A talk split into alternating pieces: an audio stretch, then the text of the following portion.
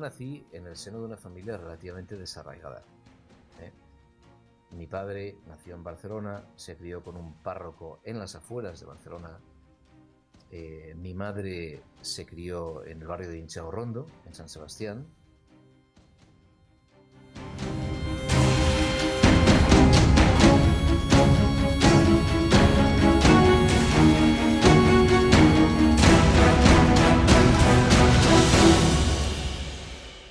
¿Qué tal? Hola a todos y a todas. Bienvenidos a este episodio número uno del podcast de Asturias Power. Buenos días, buenas tardes o buenas noches en función del momento del día en el que escuchéis este programa. Yo soy Luis Hernández Valencia, iniciador e impulsor de Asturias Power. Espero, esperamos, que no se os esté haciendo muy largo esta situación excepcional que estamos viviendo todos con el dichoso coronavirus y que este podcast que lanzamos ya con mucha ilusión nos sirva para, desconectar un poco y acercarnos a todos un poco más.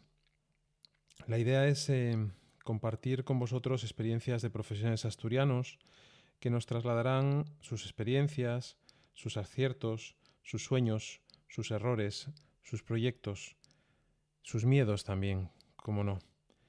En este primer episodio nos acompaña Sergio Maldonado, actualmente responsable de Privacy Cloud y con una dilatada trayectoria profesional que nos contará en detalle ya.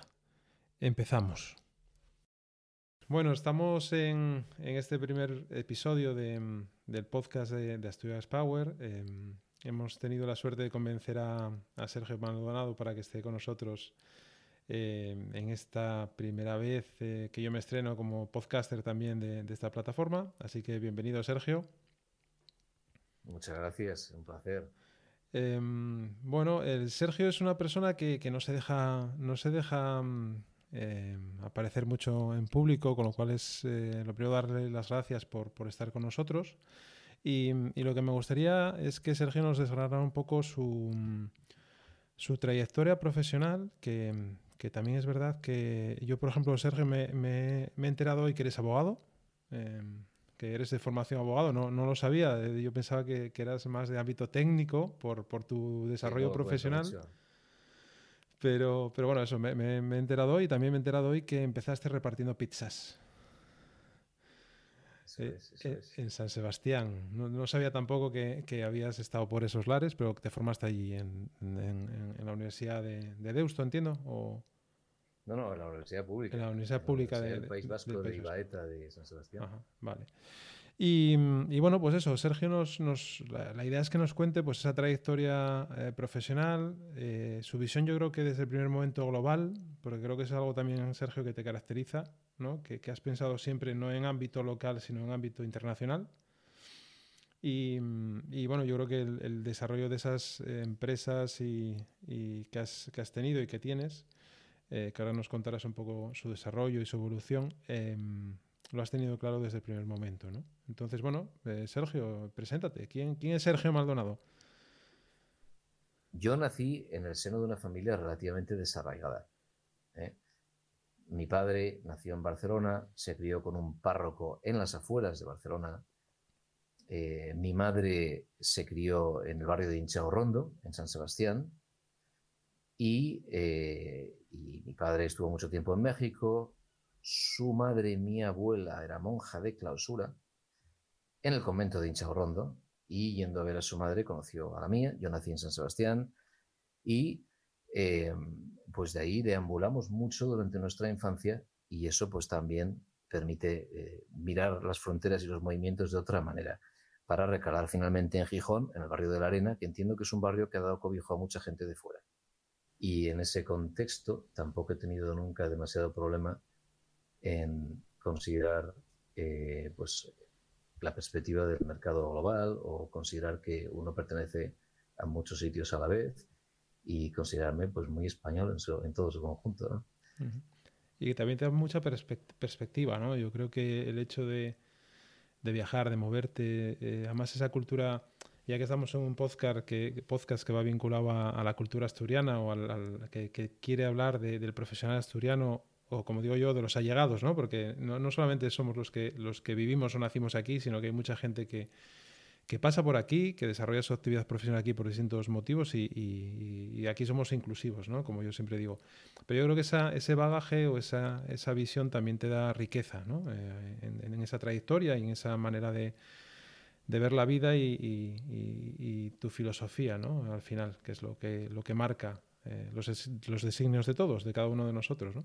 Esto es. Y, y cómo ¿Cómo empieza? Bueno, porque yo te conocí por, por Divisadero. O sea, a mí lo que, lo que primero me suena de, Sergio es eh, Divisadero, pero bueno, eh, antes de llegar ahí, a nivel de estudios, como decías, y, esa transhumancia, ¿no? Ese, ese movimiento, eh, ¿cómo llega Sergio a, Divisadero? ¿Cómo llegas a. Y siendo un, un, tío que ha hecho formación legal, o sea, que ha, hecho, que ha estudiado Derecho. A ver, hablar de divisadero es empezar por el final, realmente, ¿no? Porque eh, yo siempre he tenido mucha, he sentido mucha atracción por las humanidades, de hecho, por esto acabé en Derecho, pero también en mi familia se respiraba ingeniería en la medida en la que mi padre tenía una pequeña empresa y diseño de circuitos impresos y llegó a importar ordenadores Commodore Asturias. Con lo cual, pues en mi infancia, pues nos apostábamos ahí en la feria de muestras de Gijón a enseñar cómo funcionaba un Commodore VIC 16 o un VIC 64 y esto pues eh, implicaba saber hacer cositas ¿no? con, con, Basic y más adelante pues con, con otros lenguajes. De ahí, eh, bueno, si, hago, si avanzo para adelante al, al final de la carrera, ahí en el 96 en San Sebastián, pues aguanté muy poco el proceso de incorporación al, a, digamos, a la carrera profesional de abogado, ¿no? Este, Esta prueba de fuego de ir enviando currículums y esperar a ver quién te coge de becario, pero luego poco a poco entrar en ese circuito. Y tampoco me atraía demasiado. Y durante la carrera, la verdad, ya en San Sebastián, pero antes incluso, eh, tenía claro que no necesitaba vivir del derecho. Eh, durante la carrera había montado muchas cositas, como dices, pues sí, repartía pizzas también, claro, estuve tres años repartiendo pizzas, cerrando la pizzería eh, pues cada fin de semana. Aparte de eso, pues organizando muchas cosas, viajes a esquiar, mm, llevando las relaciones públicas de varios, de varios pues, lugares de fiesta, haciendo muchas cosas, ¿no? Y esto al final pues me quedó claro que el derecho pues no tenía por qué ser mi modus vivendi, con lo cual terminar habiendo conocido a gente que vivía en Estados Unidos en estos programas que había allí para aprender castellano, para americanos, suecos, etcétera, con los que además pues compartía piso. Pues eh, a la vista de que España no se presentaba muy sugerente y me apetecía conocer el mundo, pues con mi hermano Ángel, con mi hermano pequeño, nos fuimos los dos a San Francisco. Esto fue en el año 90 y entiendo que finales del 96, primeros del 97. Y ahí estaba Internet en ebullición. Era un momento fuerte donde había muchas startups. Y entonces sí, ahí empezamos a entrar mucho en Internet. Me interesé más por programar bueno, si se puede llamar programar, los lenguajes de creación de webs eran bastante chorras al principio, pero empezó a nacer este mundo de, startups vinculadas a Internet y por un momento pensé, eran otros tiempos, no había estas limitaciones a, los flujos migratorios y tal, era complicado aún así trabajar, pero pensé, podría vivir aquí y trabajar en cualquier parte porque puedo cobrar con tarjeta de crédito, pues por ejemplo, pasada en España, ¿no? Y de ahí, pues, eh, bueno, mi hermano después de un tiempo se fue a, Liverpool a estudiar precisamente informática, informática y yo me quedé unos meses más en San Francisco montando una, una web que se llamó translatedoc.com para traducciones jurídicas. y, o sea, que vinculaste ahí esa parte, eh, la parte jurídica la vinculaste a la tecnológica en esa, en esa fase.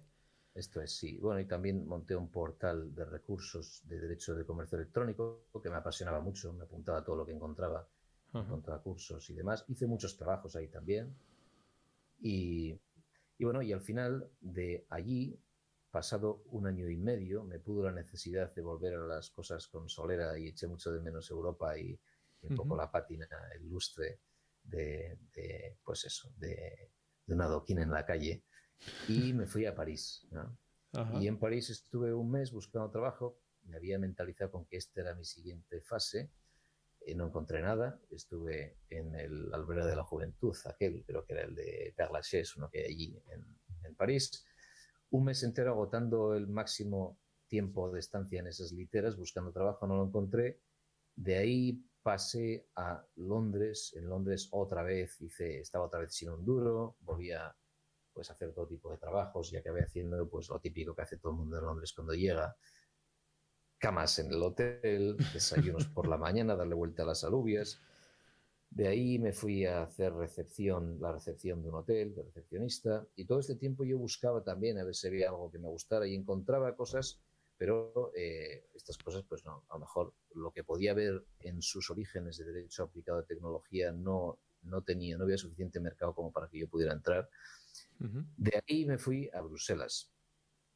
Y sí, y en Bruselas alguien me contó que allí había más trabajo y que se podía hacer cosas y me parece interesante, siempre sin un duro, al final eh, acabé en Bruselas y en Bruselas otra vez acabé en el albergue de la juventud, lo cual era duro después de tanto tiempo dando vueltas por volver al de la juventud. Pero ahí acabé y ahí al lado de Botanic, que es donde está el albergue de la juventud. Y, y de ahí eh, encontré por fin trabajo en Bruselas en un grupo que ahora es PricewaterhouseCoopers, que se llamaba APSI y AB, y ellos vendían eh, pues Cold Fusion, que era una tecnología de servidor de aplicación que competía con lo que entonces era Microsoft ASP, servidor de aplicaciones. Y también vendían WebTrends, que era eh, pues un poco el, nacer, el, momento incipiente de la medición digital. WebTrans era una cosa muy básica, procesaba logs de servidor web para analizar los pues, patrones digitales, eventos de comportamiento en Internet. Y eh, eventos de consumo de, activos digitales, nada más. Y en ese momento, eh, sencillamente, me dediqué a la labor comercial, que era en el seno de las instituciones europeas vender CoFusion en ese concurso contra Microsoft y ASP. Ganamos el concurso, de ahí salieron pues muchas plataformas que ahora en la en la Comisión Europea que acaban en CFM, eso fue el, contexto en el que se desarrolló. y estamos hablando de qué, año? ¿2000? ¿Qué año? No, en año 90 y 99 sería así por ahí. 99, finales del 98, 99 sería, ¿no? Cuando, cuando se iba a acabar todo, ¿no? En el 2000 se iba a acabar todo, ¿no? Sí, esto es, esto es, esto es tal cual. Sí, por ahí sería. Y al final no había nadie para formar a la gente, En la, claro, en la Comisión Europea, en, el, diferentes directorados. Y yo mismo me formé técnicamente para explicarles cómo se programaba en Cold Fusion. Entonces acabé haciéndome el curso, visitando a la empresa fabricante en Boston, se llama Valer. En fin, terminé metiéndome muy técnicamente en ello, en este desarrollo de aplicaciones con, con Fusion. Y esto se montaba sobre Java. Bueno, me metí a un nivel bastante profundo técnico de programación y de ahí yo seguía muy obsesionado con el derecho informático y sobre todo con este ciberespacio, ¿no? Y esto de que pudiera haber un territorio sin normas y que al final no hubiera jurisdicciones aplicables porque Internet era un territorio comanche que nos pertenecía a todos. Y de ahí, al final, me fui otra vez a Londres. Y esto fue porque encontré un curso de Derecho Informático en Queen Mary, Queen Mary University, que impartía un señor que se llama Christopher Reed, que era muy reputado entonces en Derecho Informático y sobre todo en privacidad.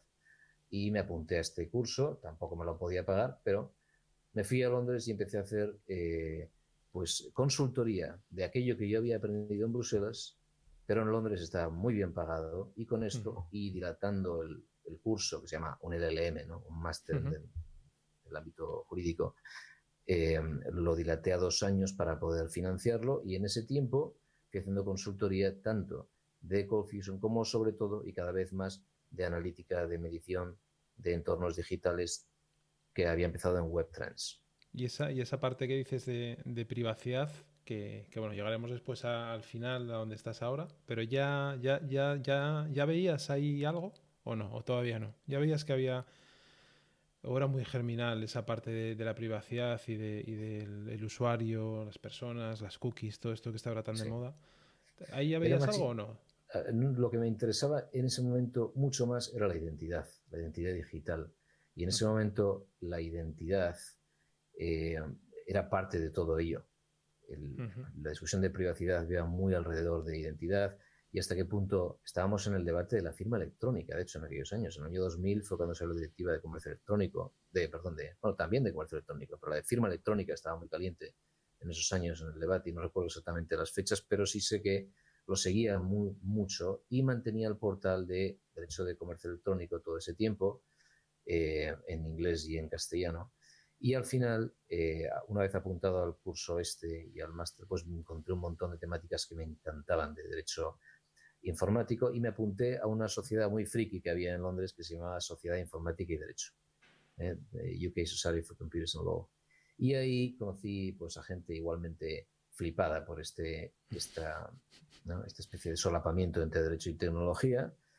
Y encontré pues al que sería mi jefe, ¿no? Después eh, terminé el máster y terminé un examen que se hace en Reino Unido para cualificar como abogado inglés, que se llama QLTT, donde en ese momento pues ya eres solicitor, que se llama allí, y puedes ejercer, eh, es ejercer y estás en el colegio de abogados de allí, en este caso en el de Inglaterra y Gales.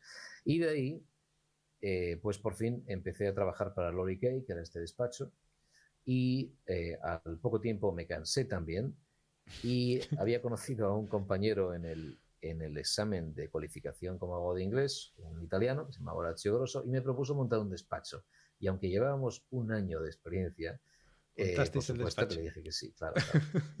y entonces esto se llamó Grosso Maldonado, todavía existe, todavía existe en Dublín ahora porque se fue para allá. Sí, sí, lo vi, lo vi ahora en, eh, antes de empezar la, la, entrevista, que estuve, lo que te decía, revisando tu perfil de LinkedIn, porque eh, fue donde, vi lo de, lo de eh, derecho, ¿no? Y vi, y me llamó la atención mucho ese, ese nombre, ¿no? Eh, italiano, italiano castellano, ¿no? Es, porque parece de película, parece un nombre de, actor. Sí, totalmente. Bueno, nos íbamos a comer el mundo, imagínate, porque él con la, con la visión a práctica en Italia y en, y en Irlanda y yo en Reino Unido y en España, pues al final decíamos, bueno, de aquí ya vamos montando algo multijurisdiccional. Bueno, nos montamos bastante la película y cuando llevamos un poco de tiempo pues ya conocí a mi mujer y todos los planes cambiaron. Y en ese momento, em, en ese momento me vine a España.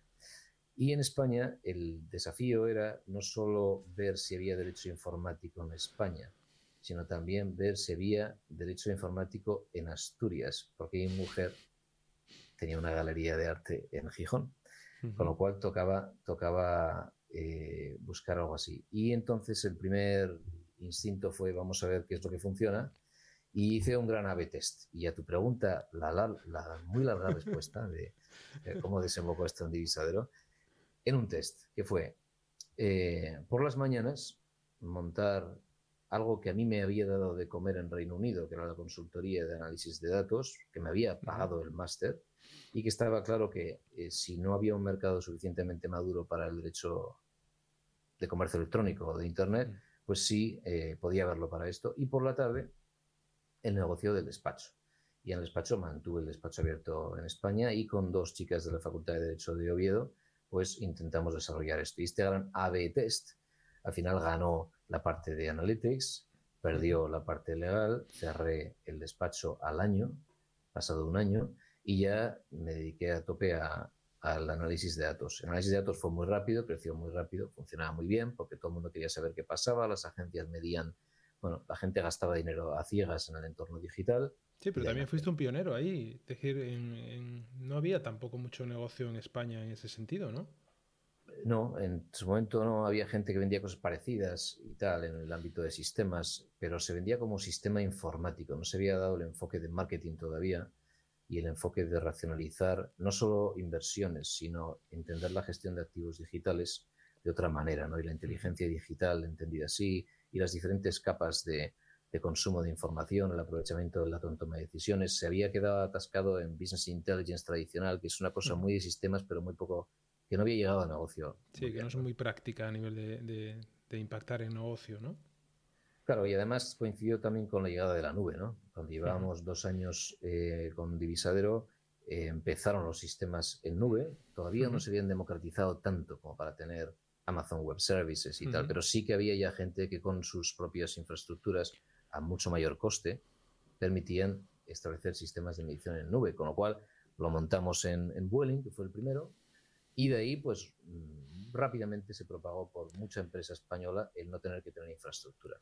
Y una, una, cosa que me interesa mucho, es decir, em, aquí como bien sabes en Asturias, eh, y bueno, yo creo que en España también se depende muchas veces de, de las subvenciones, ¿no? de, todo este tipo de, ayudas para emprender, el, la burbuja del emprendedor, em, los apoyos institucionales, que si, bueno, todo esto que, conoces bien, pero que sin embargo, em, hasta donde yo sé, y tú me dirás ahora, eh, no has, ver, no, no, te has eh, parapetado ahí, ¿no? Para crear las empresas, ¿no?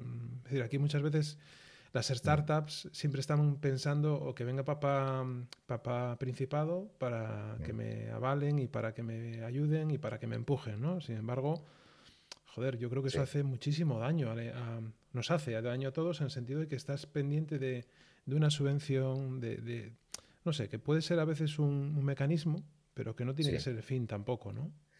Esto es claro. Si, el problema es que si está ahí y parece que es el fin en sí mismo, entonces eh, pues todos los esfuerzos giran a ello. Y aparte el problema que hay con muchas de las subvenciones es que eh, condicionan todo lo que está alrededor. Incluso se crea un mercado alrededor de ello. Se crea un mercado de intermediarios que a lo mejor es gente con iniciativa que podría haber creado valor independiente, valor, ¿verdad?, por sí, mismo. Pero también te digo, pues en Divisadero sí que tuvimos apoyo puntual de IDEPA que nos vino muy bien y fue muy bienvenido en aquellos años de partida, porque no era nada más que préstamos participativos, pero nos ayudó mucho que, el IDEPA nos ayudara en inversiones puntuales donde esa, financiación no la vas a tener en otro lado. Entonces, hay una parte de financiación que en cualquier país se da, que tímidamente funciona, y hay otra parte que es apartar muchísimo dinero eh, para ayudar a empresas y crear una ficción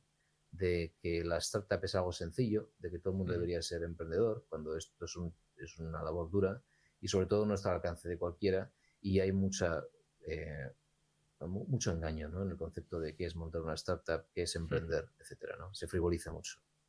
Vale.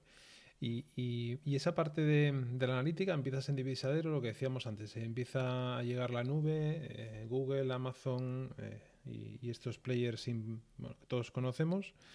Y a partir de ahí, dentro de Divisadero, surge eh, otra, otra iniciativa. Sí, eh, sí eso es. Sweet Spot, ¿no?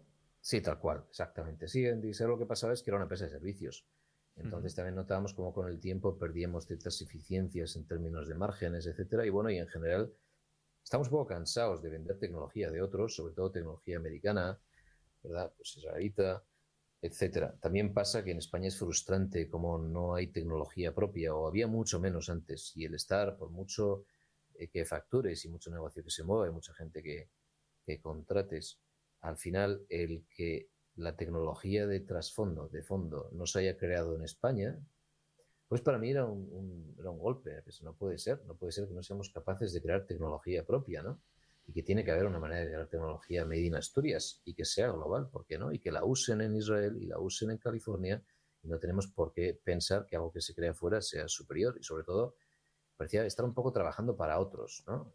En términos de balanza comercial, en términos, pues, si quieres, un pequeño patriotismo puede destilar ahí, pero bueno, me parecía que tiene que ser posible crear tecnología propia. Es verdad que no hay ese músculo de financiación en el arranque, en la exploración, y te hablo de la privada, que es la que creo que ahí funciona, ¿no?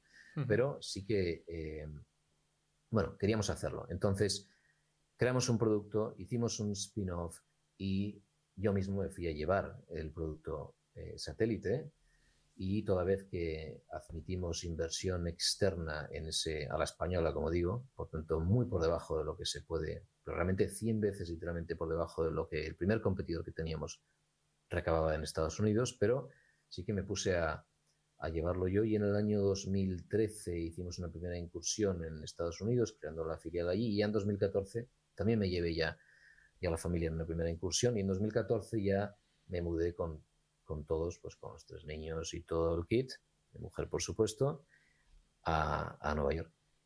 Y, y si, si, Divisadero era analítica, mediciones, más marketing, eh, Sweet Spot era em, visualización más temas de interpretación de esos datos y, enseñar eh, que tuvieran sentido y, darles una, unos cuadros de mando específicos a, directivos, eh, directores. Sí, eh. sí más que visualización sola, ¿verdad? Porque nos costaba explicar esto, era lo que llamamos Digital Insight Management y entrega de información, Info Delivery. Nunca queríamos competir con las capas de visualización, ¿no? Es una historia larga, pero eh, lo que hace, todavía lo hace, eh, es precisamente esto, ayudar a la gente a tomar decisiones en cuanto al factor humano de la toma de decisiones. Entonces, eh, la comprensión del dato, que no es solo visualización, sino verbalización, y crear flujos de trabajo alrededor de la decisión, donde mucha gente aporta, trabaja en equipo y cada uno recibe con una cierta gobernanza la información que le es más pertinente. Y en esas relaciones en cascada entre equipos y demás, pues está Sweet Spot. Y tocabais eh, algo que está ahora tan de moda, que yo creo que tiene también una parte de hype todavía, que es todo la inteligencia artificial y machine learning y todo esto. ¿Aplicabais algún tipo de, tecnología de esto ya ahí o no? ¿O, era más...? Claro. A ver, nosotros en Swisspot teníamos ARIMA, que al final es Machine Learning, un modelo básico, pero ya es Machine Learning. Desde el año 2012 teníamos ARIMA pero que es una chorrada, pero realmente con mucho menos eh, se ha tirado a la gente a la piscina de Machine Learning. Al final, Machine Learning y inteligencia artificial, que parece que si no dices los dos, estando uno dentro del otro, eh, pues no, no se le llenó lo suficientemente la boca como para darle importancia. Pero al final ha habido mucho cuento alrededor de la historia. Eh, hemos intentado evitar el, el, hype, pero es verdad que toda vez que la sociedad entera es parte del hype, igual que ha pasado después con blockchain, parece que el propio propios, las propias inversores, inversoras eh, terminan siendo parte de este hype. Y cuando lo, ¿no? pues lo edulcoras de, de, Machine Learning, por chorra que sea el algoritmo que le pongas, por poco valor que aporte Machine Learning en algunos servicios, pues termina ahí. ¿no? En nuestro caso lo teníamos y en la última, en la última eh, fase en la que yo llevé la empresa, pues introdujimos algunos otros cambios para poder dotar de más inteligencia las cosas. También había Machine Learning as a Service, que se llama ahora, me parece todavía más interesante, que es que quien lo tiene facilitado a terceros te permita que tú incorpores a tus sistemas eh, ese machine learning que solo otros son capaces de entrenar porque solo otros tienen semejantes volúmenes de datos, ¿no? Claro. En fin, da para mucho. Sí, sí, sí, sí queda. Bueno, estamos, estamos grabando este episodio 1 el día 27 del marzo, que es viernes. Estamos todos enclaustrados en casa, eh, como lógicamente conoceréis. Espero que el programa salga el viernes que viene, el primero. Y, mm, escuchaba a raíz de esto, eh, ayer creo que en Retina, el país, López de Mantaras, no sé si te, suena, Sergio, López de Mantaras es uno de los... Mm, eh, quizás es la persona, una de las personas eh, o de científicos de datos eh, mm, más relevantes que tenemos en este país, que es él trabaja en el CSIC y lleva dirigiendo el área de inteligencia artificial en Barcelona durante muchísimos muchos años.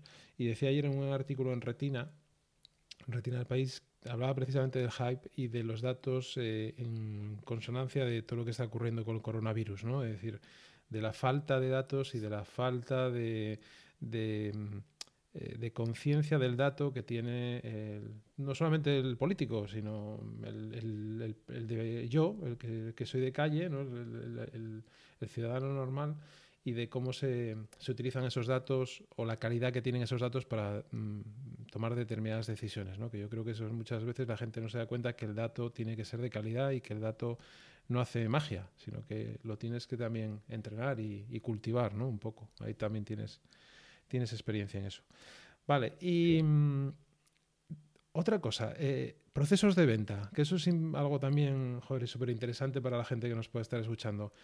Resulta que Sergio monta Divisadero, evoluciona Divisadero, hace una spin-off que es Sweet Spot, evoluciona, se va a Estados Unidos a venderla, a hacerla crecer, a, conocer gente y, buscar negocio allí. Y te has salido de esas dos empresas ya, ya no, no formas parte desde, no sé, dos años. Eh, sí, eso es. En 2017 mm, vendimos Divisadero y en 2000 y yo me fui directamente, no estuve, mm, me fui porque seguía llegando Switchpot. En 2019 vendimos Switchpot, que fue el año pasado. Y, en, ambos casos, pues eh, yo estoy fuera llevando el siguiente negocio, ¿no? Ahora estoy llevando Privacy Cloud. Claro, esa, es la... ¿Y, cómo son esas, esas esa parte de venta. Eh, ¿La buscas? ¿Llega? Em, sí. Bueno, lo mejor es que llegue, ¿no? En los dos casos ha llegado. Pero es verdad que en el, en el primer caso hubo mucho bombardeo eh, con divisadero. Mucha, a ver, tú lo sabes, en este mercado es un mercado muy caliente. Mucha gente lleva mucho tiempo recibiendo ofertas de diferentes sitios, ¿no? De Estados Unidos, Reino Unido, España también. Y al final es una cuestión de que tú decides cuándo te abres a escuchar, porque siempre hay gente tocando la puerta y ofreciéndote cosas. Al final, hay mucha gente que vive de ello también, ¿eh? de, crecimiento no orgánico, ¿no? Y, por supuesto mucho broker también. Pero al final, Divisadero tenía sentido porque ya eh, era un momento bueno para poder centrarse en otra cosa. El recorrido de 10 años, pues también eh, era suficiente como para... Y sobre todo, en el caso de Divisadero, un negocio de gente pues era muy importante que la gente estuviera bien, ¿no? Y si aparecían opciones donde la gente podía estar bien, como creo que ha sido el caso, pues entonces eh, pues había que, había que ¿Cuánta Gente, ¿Cuánta gente tenía Divisadero cuando, cuando te fuiste? Eh, sí, en el momento de la venta creo que eran 100 o casi 100 personas en Divisadero. Y ¿Todos basados en Asturias? Eh, no, en Asturias, en Madrid y en Barcelona, pero en Asturias la mayor parte. Habíamos llegado a a abrir cosas por ahí, pero sobre todo Asturias, Madrid, Barcelona y el grueso de ello en, el Molinón, en, Gijón. Sí, en los bajos, ahí donde está. Vale, y, pasa esto y ahora mm, te aventuras otra vez y vuelves a tus orígenes, porque ahí sí, que hay mucho derecho ¿eh? en privacy. Sí, eh, sí, yo no tenía ni idea, o sea, te puedo asegurar que no tenía ni idea, mm, o sea, eh, todo el tema de la GDPR, eh, de, la privacidad de datos, de la gestión de los datos, de terceros. Yo estoy aprendiendo con tu podcast ahora, eh, porque es un porque, es, un canal súper técnico, muy, yo lo recomiendo a todo el mundo, ¿no? Siempre que veo a alguien que, le gusta el tema de los datos y del derecho y tal, digo, escuchar el podcast de mm, Sergio. Eh, de no, Master no, todavía, por favor, porque todavía es un poco cutrillo. no, no, no, pero si, si se trata, si al final se trata de, ofrecer información y de ofrecer información, joder, de, de calidad. Si, si tú haces eh, un, un, canal de un contenido y ese contenido es técnico y está, mm, haces conversaciones con gente muy, muy cualificada y muy especializada, coño, al final eso tiene interés. Eso no lo encuentras en, en otros sitios, ¿no? En, en español, ya te digo yo que no lo vas a encontrar en en ningún otro sitio. Te puedes encontrar canales eh, en, el ámbito anglosajón, en Inglaterra, Estados Unidos, yo qué sé. Pero, no, tan específico, claro, es muy específico. Sí. ¿Y cómo te da por ahí? Porque es otra cosa que, lógicamente, yo creo que eh, va, va, a venir muy fuerte, ¿no? Es decir, toda esta parte de, de, que nosotros, como, como, personas físicas, y las empresas, las instituciones, las organizaciones tengan eh, una correcta gestión de ese dato y que tú eh, autorices o no. Es decir, que hasta ahora todos hemos autorizado todo, o sea, todo y sin mirar para nada en absoluto. Yo ahora ya me, cuando me salen lo de las cookies, los avisos, ya digo, a ver qué, me están pidiendo. ¿no? Entonces entras y, ya empiezas a ver y a quitar cosas que te interesan o que dices, no, pues yo esto no te lo quiero, no quiero que me hagas este seguimiento de analítica, ¿no? Y le quitas. Lo que no sé si quitándolo efectivamente funciona o no. Eso no, eso no lo sé. No, probablemente no funciona. Eso no lo sé. Pero ¿cómo, te, cómo llegas ahí a privacy y a, volver a meterte otra vez a emprender en otra empresa eh, en este ámbito? A ver, la verdad es que esto nunca se había ido, ¿no? ya estando en Divisadero, hacíamos auditados, auditorías de cookies ya en el año 2013, cuando cambió la ley del, del opt-out al opt-in. Primero aplicando pues las directrices del Reino Unido y luego cuando se las españolas, pues analizándolas. O sea, llevábamos un tiempo haciéndolo allí, ya prestábamos atención. Al final, creo que la trayectoria es bastante lineal. En Divisadero traíamos dato de primera parte, first party, que se llama, de relación directa de la empresa con, la persona, con el ciudadano, con el cliente, y eh, lo hacíamos en un mundo dominado por dato de tercera parte, por third party donde el dato venía de la agencia o venía del medio, pero el anunciante no tenía su propio dato, tenía que utilizar de terceros. E incluso en un mundo pues muy intermediado, como pasa en el mercado publicitario, donde siempre hemos sido críticos, o yo siempre lo he sido, con ese ámbito y favorecido la relación de primera parte. En Privacy Cloud es el siguiente giro a esa tuerca, ¿no?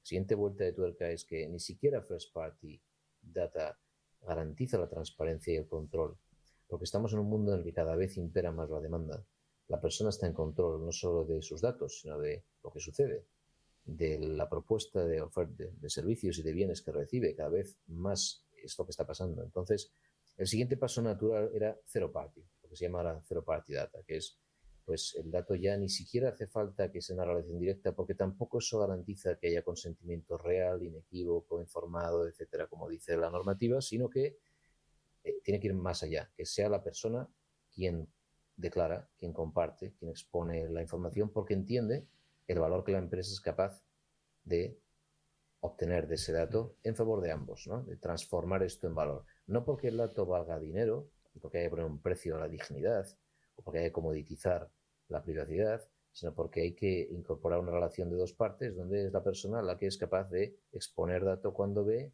cómo la empresa puede traducirlo en valor.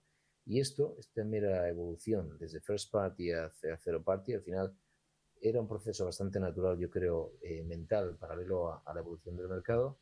En el caso de SweetSpot también hay una conexión muy fuerte, porque al final éramos SweetSpot y, sigue siendo un, una nariz de first party data en un mundo dominado por third party, donde el anunciante pues en SwissPot montábamos, imagínate, dashboards para todo Procter Gamble, cada marca, cada país, para mm, todo Jaguar Land Rover, para todo Toyota, eh, US, Bosch. Entonces, al final, era dato que era su propia versión de la realidad y no la de otros, ¿no? Pero ahora de repente es la versión de la realidad de la gente y que cada persona controla la información que comparte y esto es Privacy Cloud. Es el siguiente giro.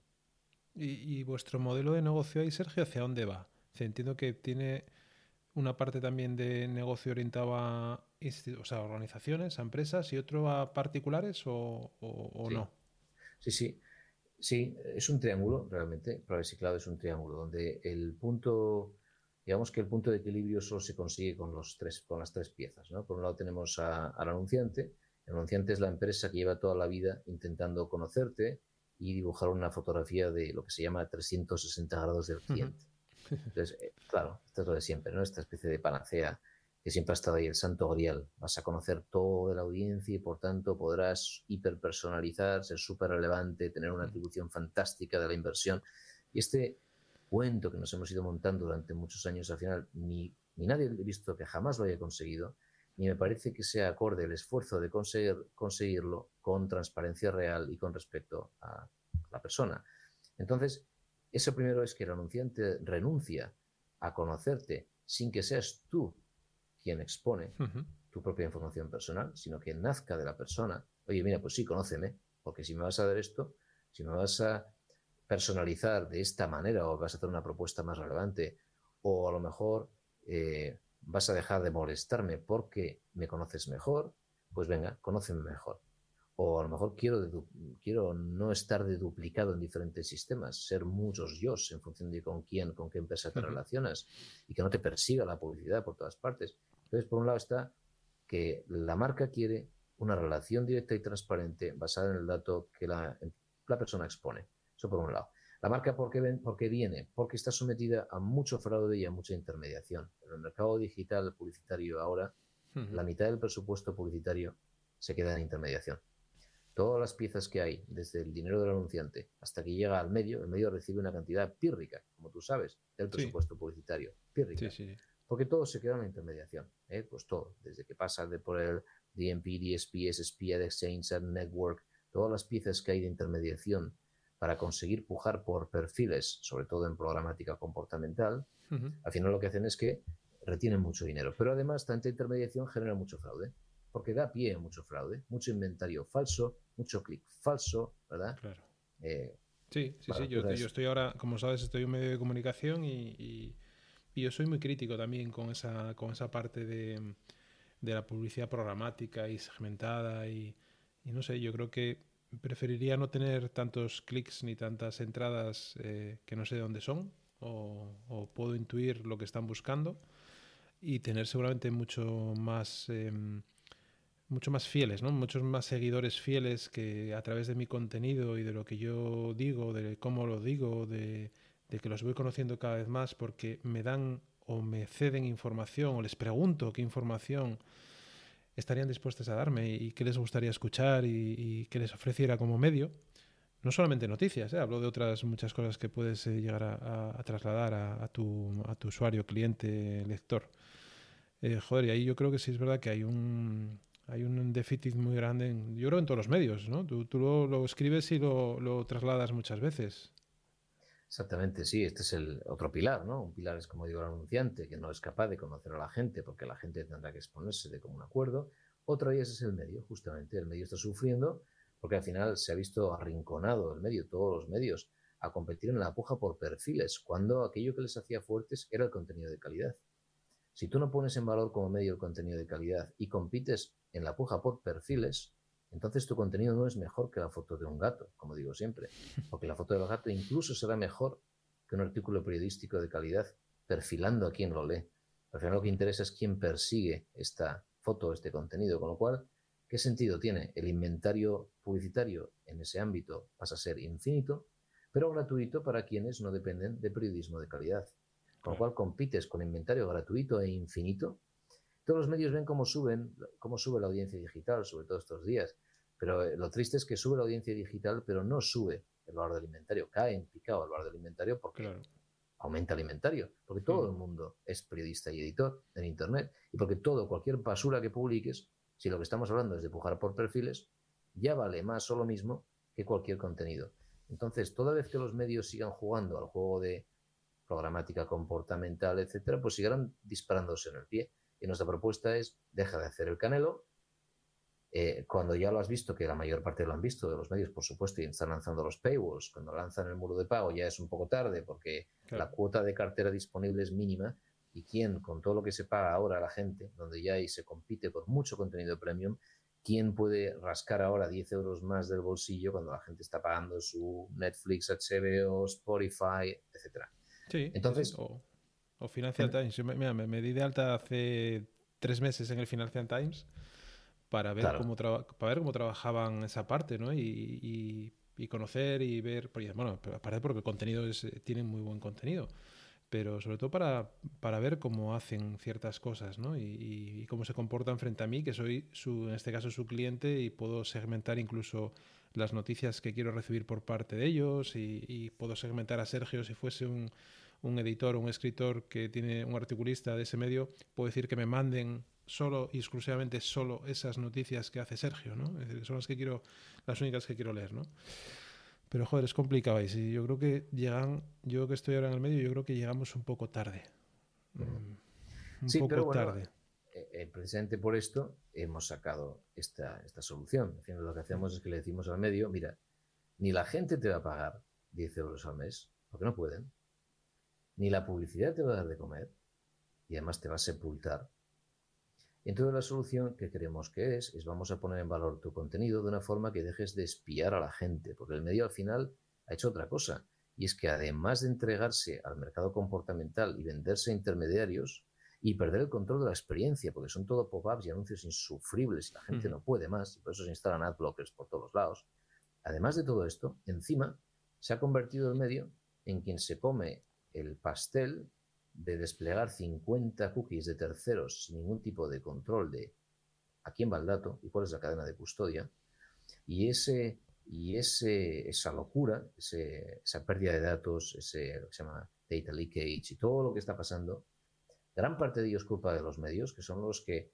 a cambio de consumir contenidos gratuitos y arrastrados por la corriente, no solo nos machacan a publicidad nos machacáis, sino también que se recaba información de forma indiscriminada y la gente no sabe dónde termina. Pero lo que le decimos a los medios es, deja de hacer esto, deja de servir cookies de terceros, deja de perfilar a la gente si no sabes qué vas a hacer con ese dato, porque probablemente no sepas traducirlo en valor, y dedícate a lo que sabes, que es generar contenido de calidad. Aprovecha el dato para ver, sí, las tendencias, estadísticas, de ver qué contenido funciona. Aprovecha si quieres la publicidad contextual, porque eso sí que pone en valor la marca. De hecho, desaparecen los problemas de brand safety que hay ahora con las palabras clave, porque la marca se asocia a contenidos asociados a valores aspiracionales y no hay una queja de que la marca está donde no quería por haber empujado por el perfil y no por, y no por el contenido. Y, eh, y pagamos nosotros al medio con el dinero de los anunciantes que quieren conocer a la gente en los términos de la gente. Y el último pilar, el tercero en ese triángulo, es la gente. Y la gente lo que quiere es justo consumir contenidos de calidad, de una experiencia limpia, que sus datos no se vayan a tomar vientos por todas partes, aunque poca gente tenga la inquietud a día de hoy, y no pagar por ello, porque lo pagan las marcas. Claro, vale. Em, nada, eh, ya por último, em, Asturias. ¿eh? Asturias, esto es como la canción. Asturias, si, si, si, yo, si yo quisiera, ¿no? O si yo pudiera. Em, ¿Cómo ves Asturias? O sea, yo que soy un. un joder, eh, Asturias Power nació por, por por querer trasladar optimismo, ¿no? por querer eh, juntar a gente, por querer em, unir a profesionales eh, asturianos o, como te decía antes, allegados que, que pudieran generar negocio. Yo sé que estás en otra cosa que contaremos más adelante, que a mí me gusta mucho, con otra gente de aquí de Asturias que tiene muy buena pinta, pero joder, ¿cómo, cómo ves Asturias? ¿Qué, qué, qué, qué coño tendremos que hacer para, para, para no sé, para, para progresar, para, para, no tener miedos, para, para, para ser algo, ¿no? En, no, no, no, no, creo que tengamos que ser los mejores, sino, sino hacer cosas medianamente bien, ¿no? Y, y, con, y, con, esperanza de que mi hija Marta, que tiene nueve años, pues el día de mañana yo la voy a obligar a que salga fuera. O sea, lárgate de aquí, eh, ve mundo y después si quieres regresar, regresa, ¿no? O sea, regresa, y, pero regresa porque tienes los mimbres o la, o la base para poder hacer cosas eh, en cualquier sitio del mundo, ¿no? Entonces, joder, yo creo que aquí hay cosas súper buenas, eh, muchas, pero ¿qué nos falta, Sergio? Como creo que Aurelio Menéndez dijo una vez, el reputado jurista, el mundo está lleno de ilustres asturianos en puestos de gestión y el asturiano como individuo destaca mucho. El problema es el asturiano como sociedad, ¿verdad? Y yo no creo que haya un problema, como digo, de capacidad, nada, es un problema de que crear esa cohesión no consiste sencillamente en aprender fuera y volver, es que no hay suficiente espacio de desarrollo y de atracción y de flujo de ideas cuando tenemos un entorno tan endogámico, si se me permite algo tan fuerte. Es decir, yo creo que las, siempre he pensado que la solución para Asturias, no solo para la gente que está aquí, para todo el mundo, es inundar Asturias de gente de fuera. Me parece que lo que aporta valor, lo que aportó aportó valor en Barcelona, aportó valor en Madrid, aportó valor en el País Vasco, es traer a gente de fuera. Y no digo, primero no se puede tener complejo frente a otros espacios productivos, ¿no? Pues donde sea, en Holanda, en yo qué sé, donde se quiera, por el hecho de que eh, no salgan productos propios, de que todos sean industrias un poco a caballo de otras, que a mí es lo que me parece más frustrante. Si quieres, la pieza que me parece más frustrante de Asturias, pero en general también de España, es no tener mm, generación de valor propia y como digo, eso destila siempre en balanza comercial, pero no puede ser que no surja más tecnología propia cuando fácilmente es crearla. Esto en mi mundo, ¿no? En otros ámbitos pasa lo mismo. Se puede liderar tantísimo, pero a ver, por ejemplo, siendo muy polémico, porque para no ser polémico ya más, ya, ya te lo puede decir cualquiera, ¿no? Pero eh, yo traería a medio Siria a Asturias. Literalmente, toda esta gente que nadie quiere, bienvenidos. Que tendremos problemas de absorción al principio y tal, ¿y qué? Al final no veo una solución en una población tan envejecida, con tantísima riqueza natural, gente con ideas, con ganas, con hambre, con pluralidad de, de, perspectivas de la vida. ¿no? Al final, ¿cómo puedes salvar algo cuando te encierras en la forma de pensar, en una sociedad muy envejecida? No hay espacio para el debate siquiera. Totalmente de acuerdo. Sí, sí, no, no, no hay, yo creo que no hay otro, no hay otro camino, ¿no? Muchas veces siempre pensamos que lo de aquí es lo mejor y, joder, qué guapos somos, qué buenos somos y qué tierrina más guapa tenemos, el Asturias, el paraíso natural y la madre que me parió, con perdón. Pero, pero no, mm, yo creo que si, si tuviéramos realmente esa capacidad de atraer, mira, el otro día eh, en una reunión en, en DXC, bueno, en lo que era antes CSC, ahora DXC, con los responsables de allí, eh, ellos están trayendo a gente de India. Están trayendo indios. Eh, empezó viniendo uno y ahora ya son unos cuantos. Porque ese uno, le dijo, ese uno le dijo a otro que, oye, que aquí no se estaba mal y que lo que se hacía aquí que no estaba eh, para nada descabalgado de lo que se podía hacer en cualquier otra parte del mundo en ámbito tecnológico, ¿no? Entonces, em, si tuviéramos la competencia por gente de la India, hay mucha competencia, está discutido. Yo tengo un compañero indio en Privacy Cloud, que es buenísimo, y que tengo claro que competimos por ese talento con muchos otros sitios. no es tan fácil atraer a gente buena de la India. Sí, pero bueno, tú sabes también, porque tienes, hablaré con Ángel en un futuro seguramente, con, con, con los responsables de, mm, de Empathy, Em, empresa que está en Gijón y que hace otro tipo de, negocios en el tema de search, de búsquedas. Em, ellos, lógicamente, les cuesta también atrapar talento, ¿no? Y lo están haciendo fuera. Están trayendo mucha gente de afuera y, y la gente se viene también porque ven que esto está bien, ¿no? Ese es un ejemplo buenísimo. Em, ellos han traído a gente muy buena de fuera y eso es lo que crea un pozo interesante. Al final, no puedes pretender que todo el mundo venga, que tienes que ofrecer. Lo interesante es que venga gente de fuera, en su caso, pues ya ves, oye, gente de, eso, no sé, de Brasil, de Alemania, no, recuerdo ahora, pero justo, pues creas un, flujo cultural súper interesante. Al final yo creo que Asturias la solución es llenarla de gente de fuera, pero ¿cómo creas algo atractivo para gente de fuera? Lo que sí está claro es que la gente de dentro se irá menos cuando hay gente de fuera, porque genera un espacio súper atractivo. Nosotros, en, bueno, ya en su día en Divisaderos, si enganchábamos a alguien foráneo, pues nos encantaba ¿no? tener a gente de fuera. Teníamos gente de Australia, de Estados Unidos, no sé, de varios países, del Reino Unido, en Swisspot también. Y siempre nos ha encantado tener un espacio internacional porque la gente de aquí, también la gente de España y en Asturias, la gente de Asturias se siente eh, muy a gusto con ese intercambio cultural. ¿no? Claro, es algo, yo creo que es algo súper importante. Bueno, Sergio, pues oye, eh, para ser la primera vez, yo creo que no. La no está mal, tienes una hora y media ahí. no ha ido mal, no ha ido mal. Oye, eh, de verdad, eh, agradecerte tu tiempo una tarde de viernes que podrías igual estar. No sé si eres de siesta o no, yo, yo no lo soy. No, no lo soy. No, no, soy mucho de siesta yo, pero, pero bueno, agradecerte tu tiempo, em, darte las gracias por ser el primer participante de este podcast. De... Ah, y otra cosa que se me olvidaba, perdón. Perdón, perdón. ¿Por qué podcast? ¿Por qué, por qué mm, Master of Privacy? ¿Por qué eh, lanzaste eh, como canal el podcast? Que se, lo tenía antes en la cabeza y se, y se, me fue, perdona.